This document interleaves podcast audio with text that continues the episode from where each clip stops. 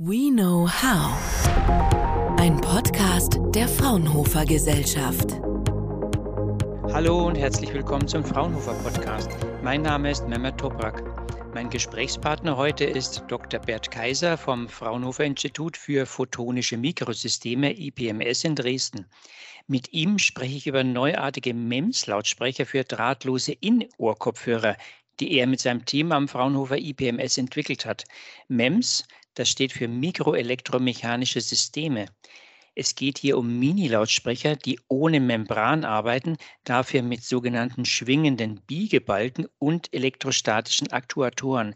Was genau dahinter steckt, wie die Technik funktioniert, das erklärt uns Bert Kaiser sicher gleich. Aber was bringt denn die Technik überhaupt? Vorteile der Lautsprecher sind die hohe Energieeffizienz, besseres Noise Cancelling und viele weitere Einsatzmöglichkeiten, zum Beispiel im Bereich Internet of Voice. Auch Musikliebhaber dürfen sich freuen. Die neue Technik verspricht nämlich eine wesentlich bessere Klangqualität bei der Musikwiedergabe. Ich bin gespannt. Hallo, Herr Dr. Kaiser. Hallo, Herr Toprak. Was macht eigentlich ein elektrostatischer Aktuator? Und könnten Sie dieses Funktionsprinzip, das Sie entwickelt haben, kurz erklären? Genau, ein elektrostatischer Aktuator wandelt elektrostatische oder elektrische Energie in mechanische Energie, das heißt konkret in Kraft und Bewegung. In unserem Fall sind das die von Ihnen angesprochenen schwingenden Biegebalken, das heißt längliche Balken, die durch elektrostatische Kräfte verbogen werden. Konkret wird also durch eine angelegte Spannung, beispielsweise aus einer Batterie, werden Ladungen getrennt auf zwei Elektroden, die sich dann anziehen und diese Anziehungskräfte führen zu einer Verbiegung des Aktors. Und diese Verbiegung kann man nutzen, um, wie in unserem Fall, Luft zu verdrängen. Und das ist das Funktionsprinzip unseres MEMS-Lautsprechers, wo also Luft verdrängt wird durch diese Biegebalken und damit Schall entsteht.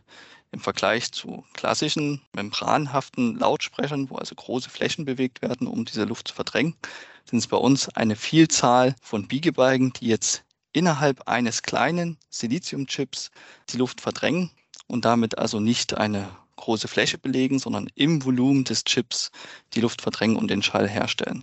Das ermöglicht der Technologie, relativ kleine Chips herzustellen. Wie klein sind die denn eigentlich? Bei Balken denkt man ja immer an was Großes.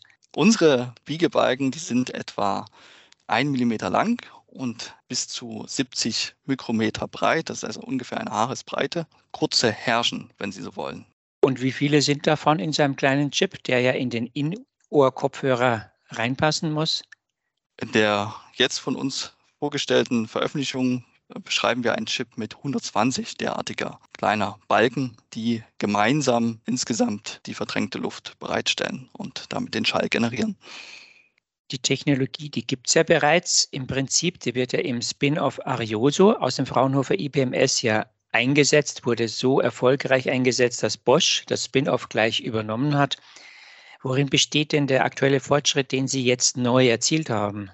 Genau, der Fortschritt, den wir jetzt neu erzielt haben, besteht vor allem darin, dass die Lautsprecher, die wir jetzt vorgestellt haben, lauter sind und gleichzeitig weniger elektrische Energie benötigen. Ganz konkret eine geringere elektrische Antriebsspannung benötigen. Das beides in Verbindung, also lautere Lautsprecher und geringere Antriebsspannung, ist eben ein großer Schritt, das viel Arbeit bedingt, in unserem Fall viel Modellierungsarbeit, also Verständnis, wie genau das Funktionsprinzip am besten umgesetzt werden kann, dann am Ende eben so ein Ergebnis ermöglicht für besonders effiziente Kleinstlautsprecher. Bedeutet das, dass drahtlose In-Ear-Kopfhörer dann einfach eine längere Akkulaufzeit haben bei gleich lauter Musikwiedergabe? Genauso ist das. Im Vergleich zu anderen Lautsprechertechnologien, die jetzt vielleicht auch nicht elektrostatische Aktoren einsetzen, haben wir hier also die Möglichkeit mit dem der gleichen, in den meisten Fällen sehr kleinen Akkugröße, weil es ja in den In-Ear-Kopfhörer passen muss, deutlich längere Laufzeiten zu erzielen.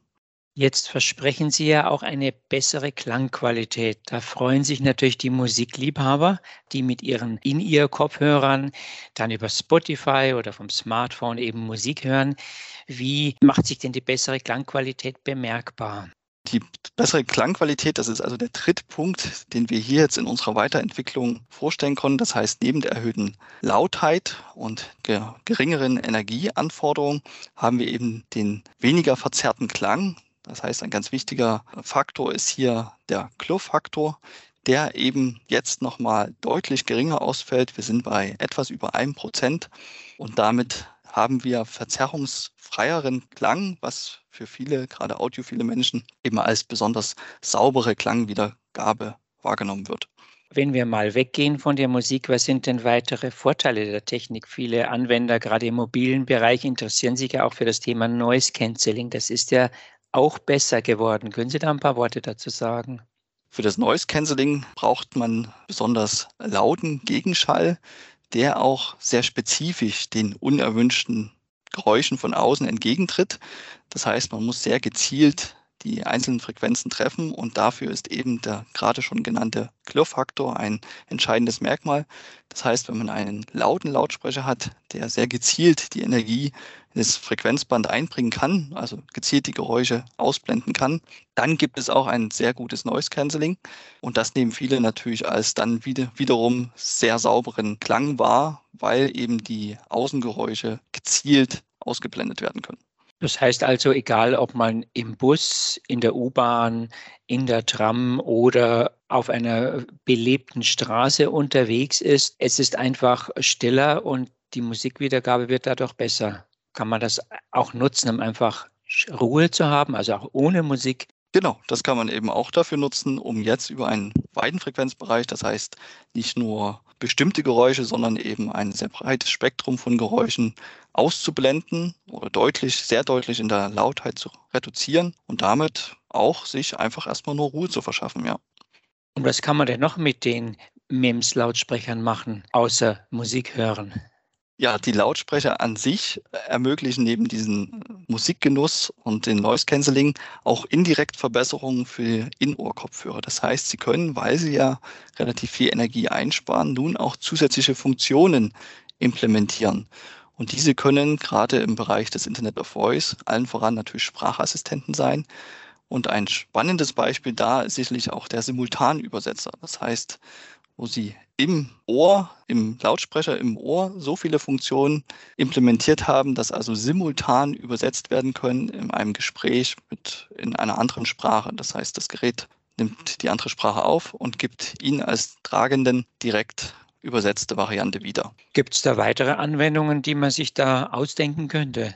Ja, wenn Sie natürlich auch an medizinische Dinge denken, zum Beispiel können Sie Funktionen implementieren wie ein Pulssensor oder Sauerstoffsättigung oder auch Temperaturmessung, weil Sie eben das Energiebudget haben und damit auch Fitnessfunktionen zum Beispiel, wie es vielleicht auch von Smartwatches bekannt ist, implementieren.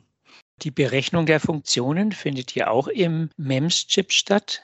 Nicht im Lautsprecher selber, nein. Er ermöglicht nur durch seine Kompaktheit und eben die hohe Effizienz, dass weitere Funktionen auf dann anderen Chips im gleichen Gerät mit untergebracht werden können. Das heißt, der MEMS-Chip selber, der ist für die Luftverdrängung, also für die eigentliche Schallwiedergabe zuständig. Man könnte aber im Gehäuse des In-Ear-Kopfhörers könnte man beispielsweise andere Funktionen wie Pulsmessung, Blutsauerstoffsättigung könnte man da integrieren. Genau, und das wird natürlich umso spannender, je weniger Platz für die eigentliche Schallwiedergabe benötigt wird und je weniger Energie dafür aufgewendet werden muss. Das klingt spannend. Bessere Musikwiedergabe, besseres Noise Cancelling und viele weitere Funktionen im In-Ear-Kopfhörer. Wie geht es denn jetzt weiter mit der Technologie? Wann werden wir denn erste Produkte im Handel haben und kaufen können? Wir haben nun hier mit unserer wissenschaftlichen Veröffentlichung einem breiten Fachpublikum vor allem diese neue Technologie bekannt gemacht und mit der von Ihnen vorhin schon genannten Arioso-Ausgründung aber schon vor zwei Jahren den Weg in Richtung Verwertung, das heißt in breite Anwendungen in der Praxis sozusagen beschritten und nun mit dem Aufkauf der Arioso-Ausgründung durch die Bosch Sensortech GmbH natürlich einen sehr, sehr starken Partner gewonnen, der mit dem klaren Ziel der Kommerzialisierung in Richtung Konsumgüter hier die Produkte in den Handel bringen wird. Das wird sicherlich noch das eine oder andere Jahr dauern, aber der Pfad ist klar und die Partner sind stark. Das sagt Dr. Bert Kaiser vom Fraunhofer Institut für Photonische Mikrosysteme IPMS in Dresden. Danke, Herr Dr. Kaiser, fürs Gespräch und alles Gute für Ihre weiteren wissenschaftlichen Projekte. Danke Ihnen. Wiederhören. Wiederhören. Tschüss. Fraunhofer. We know how.